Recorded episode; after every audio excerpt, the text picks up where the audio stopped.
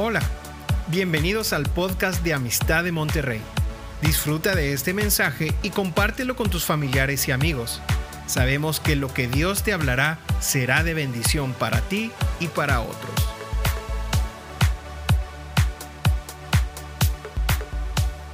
Y bueno, esta, esta palabra que quiero compartirles hoy, hablando de los nuevos comienzos, es una continuación de lo que hemos estado viendo, de los nuevos comienzos.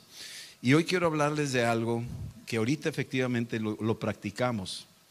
Ahorita en, en medio de la alabanza, en medio de la adoración, en medio de los aplausos, en medio de la gritería, en medio de la administración, en medio de todo esto, de alguna forma hemos estado practicando algo. Algo que se perdió en el camino, algo que se perdió en el principio. ¿sí? Y hoy quiero hablarles del reencuentro con su presencia quiero hablar del reencuentro con su presencia. ¿Pueden decirlo conmigo? El reencuentro con su presencia. Sí, hay algo aquí donde todos sabemos que Dios está en todas partes, eso lo sabemos. Él es Dios y está en todas partes. Y su presencia también está en todas partes. ¿Y qué diferencia hay entre que Dios está en todas partes y su presencia? ¿Hay alguna diferencia? No, efectivamente no hay, porque sigue siendo Dios. Pero cuando hablamos de presencia, la palabra que yo encuentro del griego dice enopión, esa es la palabra, enopión. Esa palabra quiere decir el rostro, quiere decir la mirada. Eso es lo que quiere decir esa palabra. Como que hay un ojo que nos está viendo en todas partes. Y ese ojo divino es una mirada que está contemplando toda la tierra y no hay nada que se escape. Él, contempla el universo, todas las estrellas, las conoce por nombre. Él conoce todos los peces del mar y todas las cosas. Y nos conoce a nosotros. es un ojo tan poderoso que no solamente ve lo externo, sino también ve lo interno. Y no necesita uno hablar, sino él interpreta perfectamente bien lo que hay en el corazón, lo que existe. Él entiende. Si hay alguien que entiende los tiempos, es Él. Él es el que entiende perfectamente bien los tiempos. En el Salmo 139, versículo 7, el rey David dice esto, ¿a dónde me iré de tu espíritu? ¿A dónde huiré de tu presencia? Esta es una, esta es una declaración donde reconoce que no hay lugar donde te puedas esconder. No hay manera que tú puedas buscar algún rincón, alguna caverna, alguna bóveda, algo así donde te puedas esconder de su presencia. Aquí está diciendo, ¿a dónde podría yo huir de tu presencia? ¿Cómo me puedo esconder de ese ojo que me está viendo, de esa mirada, de ese rostro que está continuamente viéndome? Está ahí continuamente. Y dice aquí, yo quiero mencionarte algunas cosas de qué fue lo que pasó, por qué se llama reencuentro con su presencia. ¿Qué fue? ¿Por qué dices reencuentro? ¿Qué acaso lo perdimos o lo perdemos con frecuencia? Sí. En un principio perdimos esa presencia. En, el libro de Génesis, bueno, te voy a llevar a Génesis, la primera. El primer hombre, Adán, cuando pecó, huyó de la presencia de Dios. Fue el primero que huyó, le sacó la vuelta a esa mirada, a ese rostro, a esa convivencia, huyó. Génesis 3.8 dice, y oyeron la voz del Señor que se paseaba en el huerto al aire del día, y el hombre y su mujer se escondieron de la presencia del Señor. Se escondieron entre los árboles del huerto, se escondieron, había entrado pecado y entonces se escondieron de la presencia. Ahí se perdió la, oportunidad de caminar en esa presencia. Algunos dirán, ¿cuál es y, y, qué tan importante es esto que me esté viendo? Digo, a mí me da pena, yo quiero mi privacidad. Pues sí, yo te entiendo, yo sé que sí, pero aunque quieras tu privacidad, la mayor privacidad la vas a tener cuando te encuentres con Él. Esa es tu mejor privacidad, porque Él te cubre, Él te esconde en la hendidura de su roca. No hay mejor lugar que estar en su presencia para que tú tengas tu privacidad.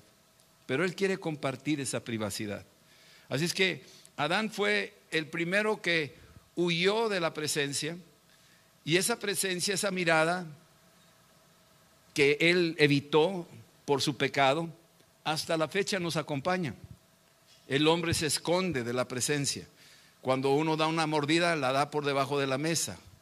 Cuando uno este, da algo ahí, pues agarras ahí un, papelito que no se note. Sí, cuando uno compra un libro que no debe, una revista que no debe, le envuelve en papel para que no, sepan que estás viendo algo. O, usas una clave en el internet para que nadie sepa. O sea, estás tratando de ocultar algo, no nada más a los ojos de los hombres, sino seguimos con la misma inercia que tuvo Adán de huir de la presencia. No queremos que nos vea desnudos. Adán y Eva se dieron cuenta que estaban desnudos y entonces tuvieron miedo y entonces huyeron de esa presencia que los veía tal como son, desnudos. Y ellos no querían que los viera. Por eso nos vestimos hasta la fecha. Traemos eso desde aquel entonces. Pero Cristo nos ha venido a dar vestimentas nuevas y ha venido a cubrirnos. Ahorita hablaremos de eso. Entonces la primera forma en que hubo presencia pero el hombre huyó de la presencia, fue debido al pecado, y el hombre se dio cuenta que no podía tolerar la mirada de su desnudez, no podía soportar eso. Y para él era muy vergonzoso, era una pena, era algo que lo aterrorizaba, y total, el hombre se escondió de la presencia. Eso ha seguido hasta nuestros días. Sin embargo, el hombre sabe que le hace falta algo. Todos sabemos que nos hace falta algo. Esa presencia era tan hermosa, tan dulce, tan valiosa, que tenían en el principio, ese compañerismo con Dios, ese caminar a la hora del atardecer con el Señor en el huerto, era algo inolvidable para ellos. Y sin embargo, cuando cayeron en pecado, fue tan grande la vergüenza y, y, el temor que les vino encima que ellos huyeron de la presencia. Sin embargo, nos heredaron no solamente el huir de la presencia, sino adentro de nosotros un verdadero clamor por reencontrarnos con su presencia. El deseo del hombre de buscar a Dios otra vez. Empezó el hombre a construir altares, vemos a Caín y luego vemos a Abel, construyendo altares, queriendo otra vez jalar aquella presencia. De alguna forma, querían hacer algo. Noé hace lo mismo, construye altares después del diluvio, quería la presencia, que estuviera Dios presente. Y lo vemos a lo largo del Antiguo Testamento. Abraham lo hizo también, construyendo altares, trayendo la atención de Dios a que volviera aquella mirada, aquel rostro que lo pudiera ver. Y sin embargo sabían que esto se tenía que hacer de una manera continua y luego vino la ley y tuvieron que hacer rituales para poder agradar a Dios con sacrificios y derramando sangre de animales, para poder jalar la presencia de Dios. Y ahí estamos viendo continuamente esto. Y llegamos a un hombre llamado Moisés, ahí en Éxodo 33, que él quería la presencia, él anhelaba la presencia. Y dice ahí en el versículo 15, le dice, le dice esto a, a Dios, le dice, si tu presencia no ha de ir conmigo, no me saques de aquí. Había, encontrado una rendija de esa presencia Moisés, había encontrado gracia. Y le dice, Señor, si tu presencia no va conmigo, no me saques de aquí. Yo quiero estar en este punto. Es una rendijita, pero me está llegando una luz de tu presencia. No me muevas de aquí, no nos saques de aquí. Aquí está tu presencia. Yo quiero estar en tu presencia. Es lo que estaba diciendo Moisés. Y luego más adelante en Jeremías Dios habla y le dice al profeta Jeremías, dice, mira, yo sé los pensamientos que tengo acerca de ustedes, se apartaron de mí, se escondieron detrás de hojas de, higuera, se, se, ocultaron su desnudez, pero yo tengo pensamientos buenos, no, no quiero hacerles daño, mi presencia es buena, pero es tan poderosa mi presencia que los aterroriza a ustedes, pero no quiero que tengan temor, yo quiero que tengan confianza, que yo quiero acercarme con ustedes. Yo sé los pensamientos que tengo acerca de ustedes. Jeremías 29, 11 al 13 dice, dice pensamientos de paz y no de mal. Yo quiero mi presencia reinstalarla y que tengan paz. No quiero hacerles daño. Es lo que está diciendo. Quiero darles a ustedes lo que ustedes anhelan. Quiero darles a ustedes lo que perdieron en el principio. Se los quiero devolver. ¿Sí? Pero ustedes me van a invocar. Y empieza a darle las formas de poder jalar a esa presencia, a reencontrarse con Dios, a reencontrar la presencia. Y les dice cómo hacerlo. Me van a invocar. Empieza a decir cómo invocar a Dios. Me van a invocar. Van a venir a mí, búsquenme. Van a orar a mí. Y yo los voy a escuchar. Yo los voy a escuchar. Los, se está comprometiendo Dios a que quiere devolver su presencia. Y dice aquí, ustedes me van a buscar, yo voy a provocar que me busquen. Ustedes van a ver que su vida es asfixiante si no me tienen a mí. Yo soy el oxígeno de tus pulmones espirituales. Y si no me tienes a mí, te vas a morir asfixiado espiritualmente. Me vas a buscar, dice el Señor, y me vas a encontrar, porque me vas a buscar de todo tu corazón de todo tu corazón, me vas a buscar. Porque tú sabes que mi presencia es inigualable. Nada se le compara a mi presencia. Mi presencia es algo que suple todo lo que te pudiera hacer falta. Ahorita lo contábamos. No me falta nada si te tengo a ti. Así que la oración, aquí lo dice este solo versículo, la oración es una forma de reencontrarnos con la presencia. La adoración es una forma de reencontrarnos con su presencia. La palabra es una forma de reencontrarnos con su presencia. El servicio a los demás es una forma de reencontrarnos con su presencia. Porque tuve hambre y me diste de comer. Tuve sed y me diste de beber. Estuve desnudo y me vestiste. ¿Cuándo? Cuando lo hicieron con uno de esos, lo hicieron conmigo. Ahí está mi presencia.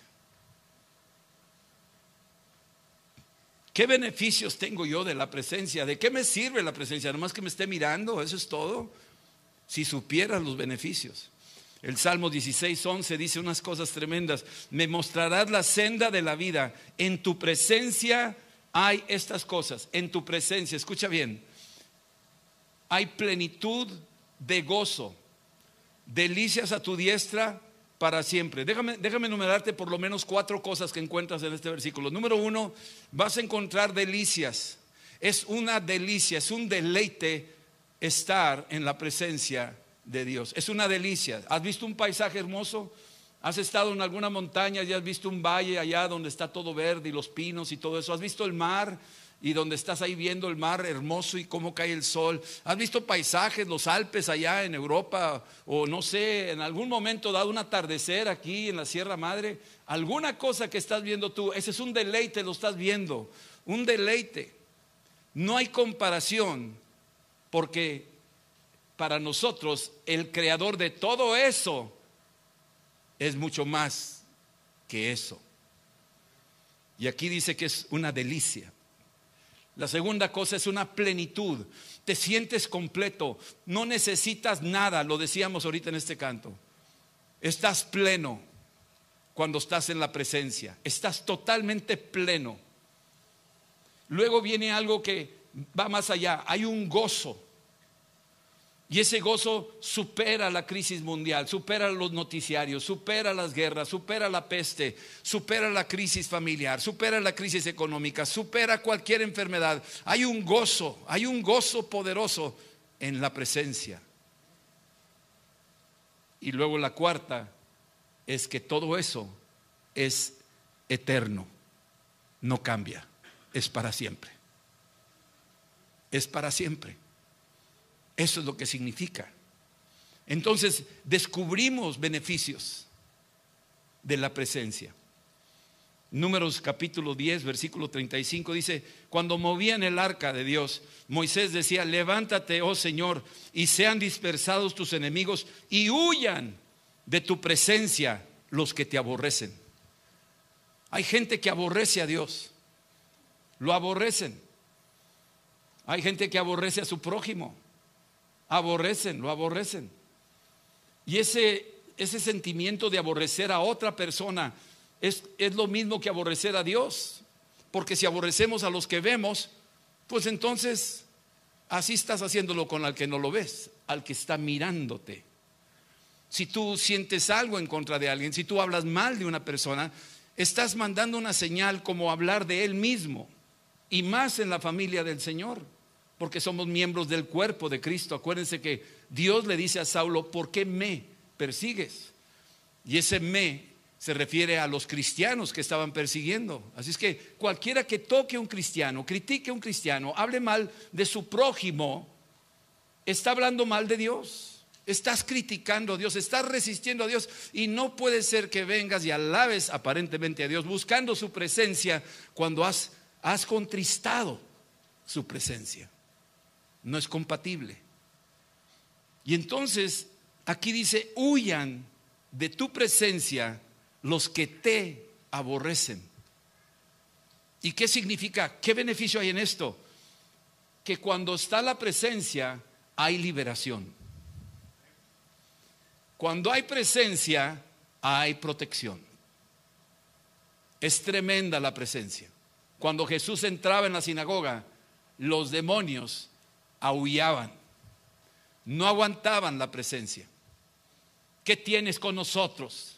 Decían ellos. Has venido a atormentarnos antes de tiempo. No soportaban la presencia.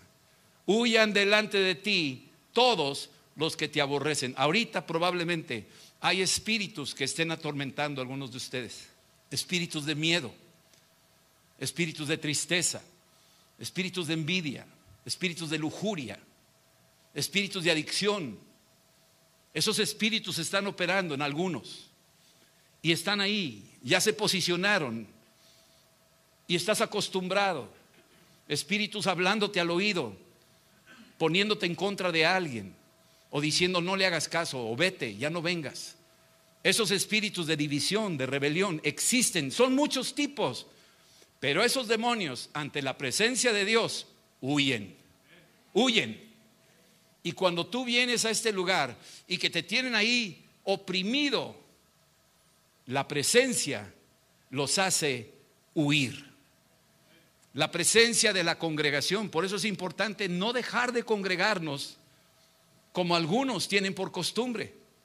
Porque en la congregación, en este brasero espiritual, estamos invocando la presencia y cuando baja la presencia, tus enemigos huyen. Así lo dice la escritura. Y luego más adelante tengo otra escritura, según Samuel 22, 13, dice, por el resplandor de su presencia se encendieron carbones ardientes. La presencia de Dios, otro de sus beneficios, es que nos reactiva, nos aviva.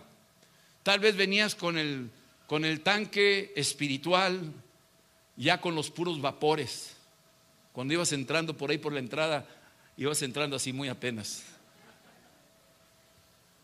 Y llegas aquí y empieza a llenarse el tanque. Dice aquí que se encienden los carbones.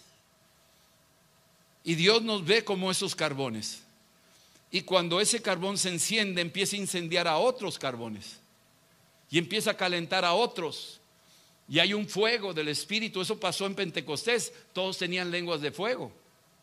Pero en otra parte, en Timoteo le dice, aviva el fuego que está en ti. Y una de las formas de avivar el fuego es buscar la presencia. ¿Y dónde encuentro yo la presencia? en tu tiempo de oración, en tu tiempo de adoración, en tu tiempo de congregarte, en tu tiempo de servir. Ahí encuentras ese fuego y ese carbón que está casi apagándose, se reactiva por la presencia. La presencia reactiva eso que tienes tú en tu corazón. La presencia produce un beneficio más, avivamiento. La presencia produce otro beneficio más, fuego del Espíritu Santo, fuego tremendo fuego del Espíritu, que sea un fuego tremendo. Y la presencia también produce poder del Espíritu Santo. Puse esa, esa presencia, empieza a inyectarte tu fe y empiezas a crecer de tal manera que no hay nada ni nadie que te pare, porque ahora estás lleno del poder del Espíritu Santo, pero lo adquieres estando en la presencia es tu fuente principal. Todo esto se perdió en el huerto, pero todo esto se recupera en la cruz. Se recupera a través de Cristo. Y todos estos beneficios que Adán perdió y la humanidad perdió, Cristo nos los ha vuelto a regresar porque ahora podemos estar en su presencia. Ahora podemos entrar confiadamente al trono de la gracia. El velo está rasgado, tú ya puedes recibir esto. Entonces, los que conviven con Dios disfrutan la presencia. Tienen un discernimiento de la presencia. Saben, perdón, saben que la presencia está. La detectan, la perciben. Tienen un sentido, una sensibilidad espiritual. Disciernen la presencia. Hay una atmósfera en la que te metes porque estás familiarizado con la presencia. Elías dice aquí, Primera Reyes 17, dice en una de las partes de ese versículo, vive Jehová, Dios de Israel, en cuya presencia estoy. Estoy.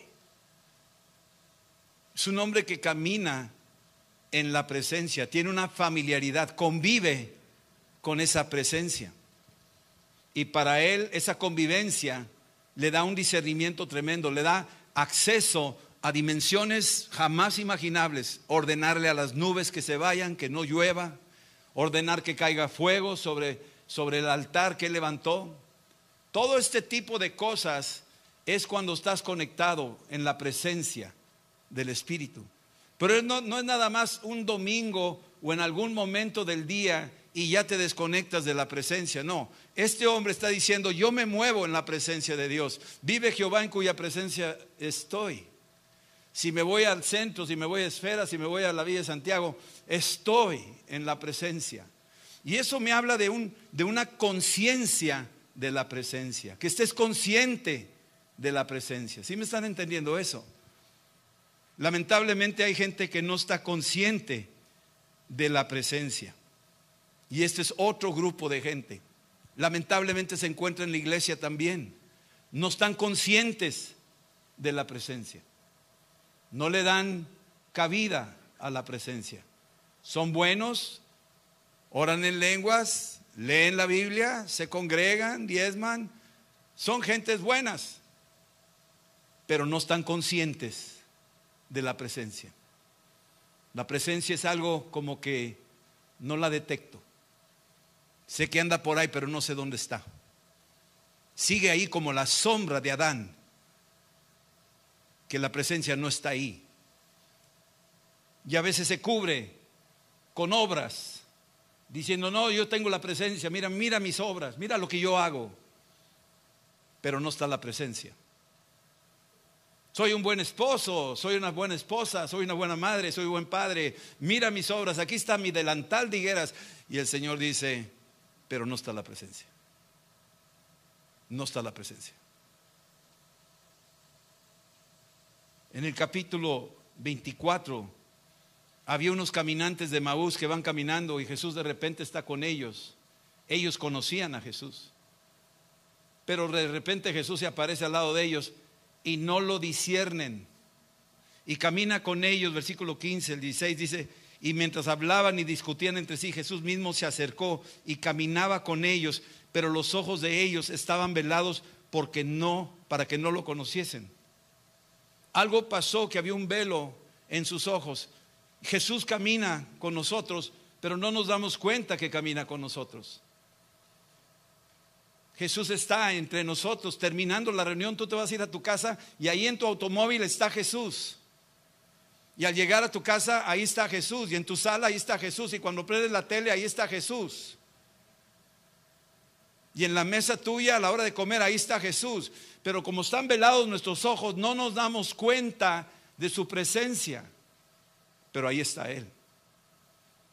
Él dijo, yo estaré contigo hasta el fin de los tiempos, ¿o no? O nomás dijo, bueno, el domingo, todos los domingos hasta el fin de los tiempos voy a estar con ustedes. Él no dijo eso. Él dijo, yo voy a estar contigo hasta el fin de los tiempos. ¿Cada cuando 24/7. 24 horas al día, por semana. Estoy contigo, te he visto, te conozco, Mosco, no te hagas. ¿Sí me estás entendiendo? Aquí está diciendo algo tremendo. Los que tienen el discernimiento, vive Jehová en cuya presencia estoy. Saben y caminan en la presencia, se mueven en el espíritu. perciben la necesidad de los demás. Cuando ven a la gente, algo los mueve en una dirección. Son sensibles a la voz del Espíritu. Si Dios les dice, dale a esa persona esto, dáselo, llévaselo. Ellos no andan batallando, saben la presencia, la conocen, caminan con Él. Esos son los que tienen el discernimiento de la presencia. En la madrugada te levantas y el Espíritu te empieza a mostrar en visión mientras tú estás orando por qué orar. No lo tenías en la lista, pero de repente te empiezas a mover en la dirección hacia donde el Espíritu te está diciendo dónde, porque la presencia te está diciendo lo que tienes que hacer. Y eres sensible y lo disiernes.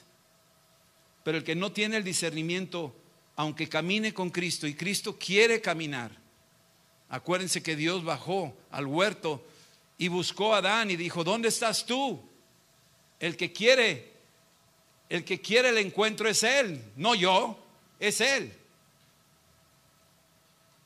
Él es el que quiere el encuentro conmigo. Pero lamentablemente eso es lo que pasa. Y dice aquí que Dios es el que nos está buscando. Así como en el huerto ¿Dónde estás tú, hombre? ¿Dónde estás, Adán? Y Adán se escondía. Lo mismo, la presencia nos está buscando. Donde quiera que vayamos, nos está buscando. En cualquier situación que estés, te está buscando Él a ti. Él es el buen pastor. Busca su oveja. Te está buscando. Tú dirás, no estoy tan descarriado. Bueno, está bien, no estoy perdido. Que busca las perdidas, sí, sí, sí, pero tiene suficiente power para buscarte a ti también. Te va a buscar a ti también. Así es que el primer interesado de la presencia es Él, que tú tengas ese encuentro con su presencia. Dice aquí en el Lucas 24 del 30 al 32, y aconteció que estando sentado con ellos a la mesa, tomó el pan y lo bendijo y lo partió y les dijo y les dio. Y entonces sus ojos fueron abiertos y reconocieron, pero de repente desapareció. Eh, ¿Sabes tú la presencia manifiesta? Hay una presencia manifiesta. Cuando la presencia del Señor se manifiesta, la sentimos a veces como por pequeñas rendijas. Pero hay veces que abre toda la ventana y cae la presencia manifiesta y suceden cosas. Yo he estado en, congresos de jóvenes donde más de 60 endemoniados salieron en una sola reunión. Había como cuatro mil jóvenes. 60 endemoniados. Unos se portaban como toros, otros aullaban y tuvieron que ir sacándolos uno detrás de otro y meterlos en un cuarto para ministrarlos. Esa era una presencia manifiesta. Huyan delante de ti todos los que te aborrecen. Se manifestaron. No soportaron la presencia manifiesta. He estado en lugares donde ha habido, una vez en Rusia, cayó el Espíritu Santo, la presencia manifiesta sanando. Gente encorvada se sanó. Gente chueca se sanó. Una persona hemipléjica se sanó. Así, paz, paz, paz. Una mujer que no podía caminar por 11 meses salió de la cama caminando.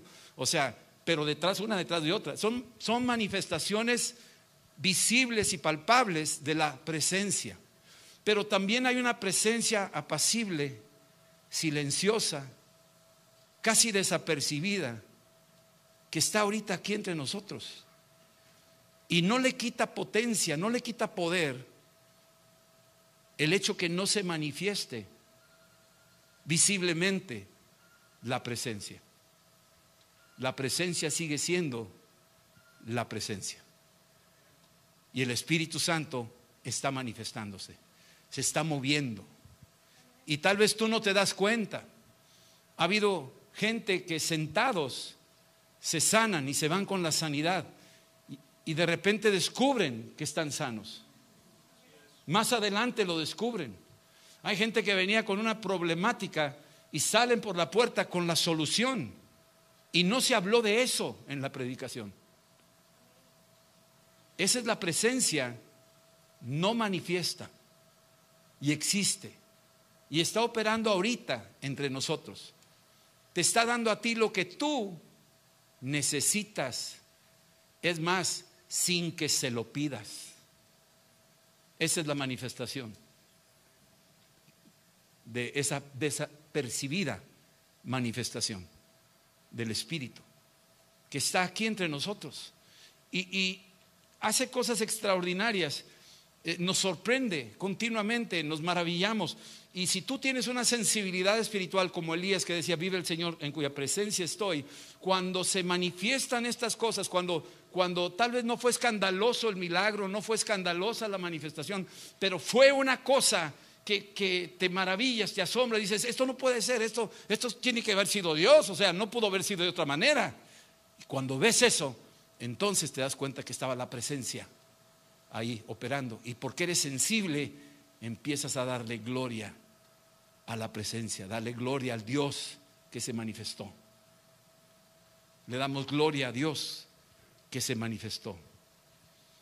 Esto es lo que podemos decir. Y finalmente, el día después del último día, no sé si entiendan lo que estoy diciendo, pero hay un día después del último día. Ese día después del último día es un día eterno, ¿eh? no es de 24 horas, es un día eterno. El día después del último día. Ese día veremos cara a cara la presencia. Le veremos tal como Él es, dice la Biblia. Le veremos a Él cara a cara. Hebreos 4, 13 dice, y no hay cosa creada que no sea manifiesta en su presencia. Y si es así, ante bien, antes bien, todas las cosas están desnudas tal como pasó allá en Génesis 3. Todo estaba desnudo ya. No hay para qué encubrirse. No hay para qué tratar de impresionar a Dios o a los demás. No hay para qué eh, hacer una faramaya ahí. Todo está descubierto ante su presencia. Y esa presencia es tan poderosa y tan buena y trae tantos beneficios. Todo estará desnudo y abierto a los ojos de aquel a quien tenemos que dar cuentas. Así es que tenemos que acostumbrarnos a caminar en su presencia, a reencontrarnos con su presencia, a mantener esa comunión con Cristo en su presencia. Esto es a diario. Esto es algo que aún dormido mantenemos el encuentro con su presencia. Él está contigo, dice el salmista, yo me acosté y me dormí porque el Señor estaba presente. Me sustentaba, dice ahí. Es una presencia ininterrumpida. Desde antes de que fueras concebido en el vientre de tu madre. Él ha estado en tus momentos y estará con nosotros hasta el fin de los tiempos. Es, es real, es una presencia. La cosa es que podamos discernir la presencia estar conscientes de la presencia. Pedirle a Dios que nos abra los ojos de que está, está aquí con nosotros y que está conmigo donde yo voy y que Él me observa. Y no es solo una mirada, sino junto con esa mirada viene con todo los beneficios, muchos beneficios. Me da plenitud, me da delicias me da gozo, me da eternidad, esa presencia. ¿Y cómo le respondo? ¿Cómo provoco esa presencia? Adorándolo, alabándolo, caminando como un sacrificio vivo delante de Él, renunciando a aquellas cosas que lo ofenden, que contristan su presencia. Tenemos que huir de esas cosas que contristan la presencia. Esperamos que este mensaje te ayude en tu vida diaria. No olvides suscribirte y seguirnos en nuestras redes sociales. Somos familia amistad.